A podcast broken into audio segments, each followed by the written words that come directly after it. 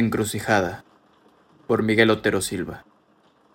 Nos separaba de la calle el cristal empañado de lluvia. Yo estaba lejos del mundo, hoja caída en el remanso de su llanto. Ella era menuda y tierna, y se hacía más menuda entre mis brazos y más tierna bajo mis ojos. Entre nosotros y la calle, y la lluvia y el cristal de la ventana eran dos abismos de plata. La vida estaba allí naufragando en sus ojos, la belleza dormía en sus senos perfumados, la luz, toda la luz se me daba en su boca. La humanidad, mi humanidad, era ella. Más allá del cristal, más allá de la lluvia pasaron. Yo separé los ojos de los ojos de ella para verlos pasar. Marchaban chapoteando en el barro los pies descalzos, desfilaban los rostros anochecidos de hambre y las manos encallecidas de miseria y las almas curvadas de injusticia y las voces amanecidas de odio desfilaban los pies descalzos.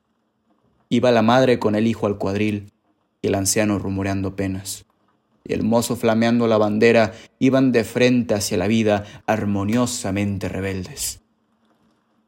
No sé si me lo gritaron ellos o si me lo grité yo mismo, pero en las filas de los que pasaban estaban mi puesto, mi bandera y mi grito.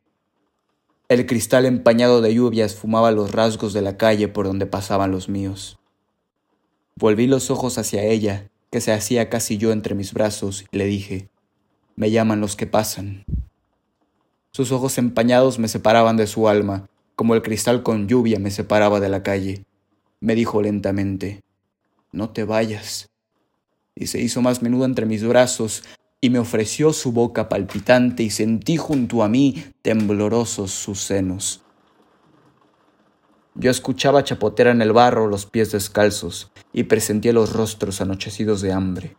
Mi corazón fue un péndulo entre ella y la calle, y no sé con qué fuerza me libré de sus ojos, me zafé de sus brazos.